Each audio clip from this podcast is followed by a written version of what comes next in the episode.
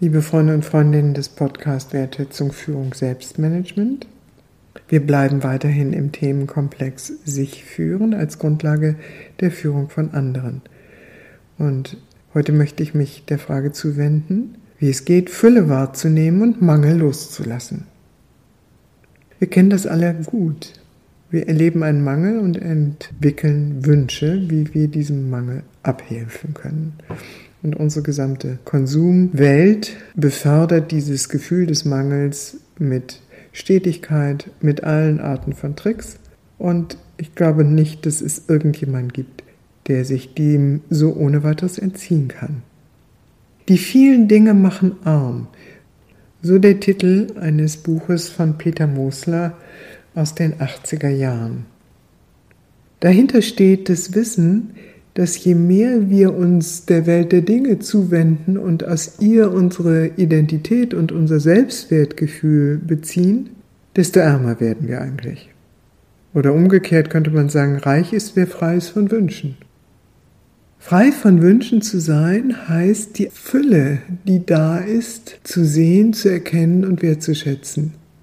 Es ist interessant, dass manche Menschen, die in sehr einfachen Verhältnissen sind, vielmehr die Fülle wahrnehmen können und bereit sind, ihre Fülle zu teilen mit denen, die auch wenig haben.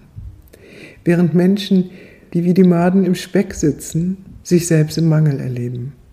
Ich glaube, ein Blick auf Deutschland zurzeit ist da sehr einschlägig.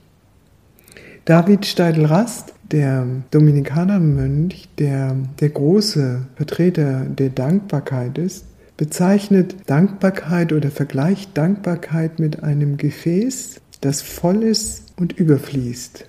Und was überfließt, ist Freude. Was machen wir aber, wenn wir in das Mangelbewusstsein gehen? Wir vergrößern dieses Gefäß, sodass das, was dort drin ist, nicht überfließen kann. Und dieses Mangelbewusstsein macht uns selbst madig und ein wenig mangelhaft.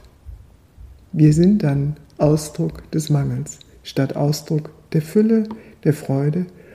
Und das wissen wir alle, je nachdem, wie man in den Wald hineinruft, so schallt es zurück. Wenn unsere Aufmerksamkeit auf den Mangel gerichtet ist, werden wir immer mehr Mangel erkennen. Und wenn unsere Aufmerksamkeit auf die Fülle gerichtet ist, dessen, was wir haben, was wir sein dürfen, was wir erleben dürfen an menschlichen Begegnungen, und auch an Wohlstand materieller Art, dann schallt es entsprechend zurück.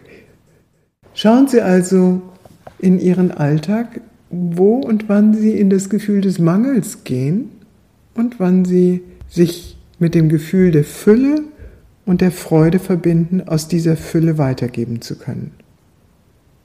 Im wertschätzenden Ansatz sagt man, das, worauf wir unsere Aufmerksamkeit lenken, das wird groß. Und es gilt natürlich auch für das Bewusstsein des Mangels oder das Bewusstsein der Fülle. Dankbarkeit für die Fülle, in der wir sind, ist eine wunderbare Voraussetzung oder wunderbare Grundlage dafür, in der Fülle anzukommen. Wenn Sie mehr dazu wissen wollen, schauen Sie in mein kleines Büchlein zum Thema Führungskunst, eine Ermutigung, das im Tau Verlag erschienen ist. Vielen Dank.